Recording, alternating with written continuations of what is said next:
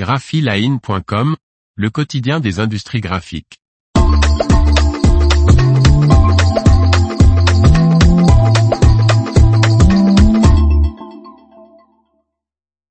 La communication immobilière, mutation digitale et atout du papier. Par Léonce Michel Després. Dans ce premier volet, examinons la mutation du secteur de la communication immobilière, qui était autrefois le segment roi de la presse. Des changements significatifs ont marqué ce secteur qui englobe les petites annonces des particuliers, des notaires et des agences immobilières. Initialement ancré dans la presse traditionnelle, il s'est déplacé vers la presse gratuite, puis sur Internet. Mais le papier n'a pas dit son dernier mot. Quand le bâtiment va, tout va. Ce vieil adage résumait souvent l'état de l'économie lors des Trente Glorieuses, 1945 à 1973, quand la France vivait l'époque de la reconstruction et de l'explosion de l'économie de la consommation de masse. L'immobilier était une source de revenus très significative de la presse quotidienne et presse régionale.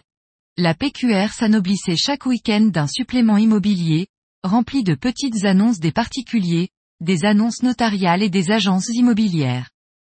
C'est l'époque bénie où les clients achetaient l'information par le journal local pour aller à la rencontre de l'offre des professionnels qui payaient pour la diffuser. À partir des années 70, ce fonds de commerce est disputé par la presse gratuite qui capte par une large diffusion le marché des annonces immobilières. Une conception nouvelle où le consommateur reçoit gratuitement l'information sur l'offre. C'est l'époque de constitution des grands groupes de presse gratuite, comme la Spire Communication, filiale de Ouest France, ou la Comareg, filiale du groupe Persan.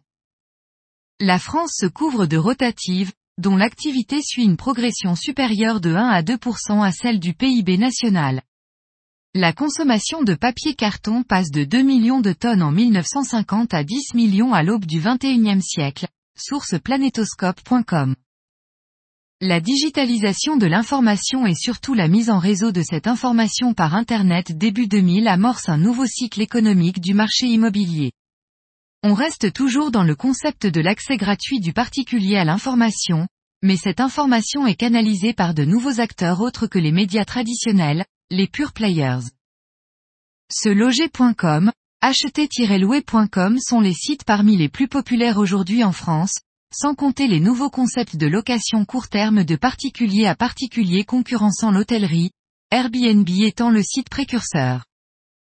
L'innovation réside dans la qualification du contact client, dont les données personnelles sont acquises par le service, qu'offre le site, de la mise en relation gratuite de la demande à l'offre payante du professionnel ou du privé.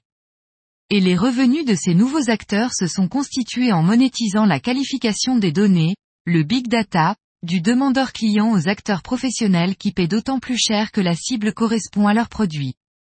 Avec une évaluation quasi instantanée du rendement de l'investissement.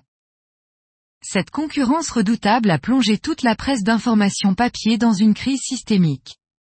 L'érosion des ventes de la presse, qui s'établissait à 2 ou 3% en général par an, bondit à partir des années 2005 à plus de 10% sans compter la perte totale des revenus issus de l'activité immobilière captée par ces pure players. Et pourtant me dit le patron de l'un de ces sites en ligne, le papier est toujours demandé par nos clients. Après le départ massif des annonceurs immobiliers vers les sites en ligne, certains de ces clients, les professionnels de l'offre immobilière, les agences, les études notariales, les promoteurs éprouvent le désir de retourner vers le média papier traditionnel. Ils y cherchent une meilleure lisibilité vis-à-vis de leur clientèle de proximité que ne peut offrir la communication digitale, un complément de leur vitrine, un faire-valoir de leur agence. Si la communication papier ne peut plus être massive comme elle le fut dans les années 1950 à 2000, ce qui est d'ailleurs une nécessité d'un point de vue écologique, elle reste utile dans une relation de proximité, matérialisant le contact physique entre le demandeur et l'offreur.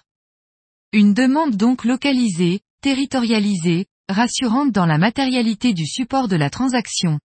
Cette demande de communication papier nécessite une réactivité sur l'opération du print propice aux petites structures équipées de matériel adapté, loin des rotatives mastodontes exigées par les demandeurs de l'époque archaïque, du mass market des décades 1980 à 1990. Une demande qualifiée en quelque sorte, comme la data qui la génère. L'information vous a plu n'oubliez pas de laisser 5 étoiles sur votre logiciel de podcast.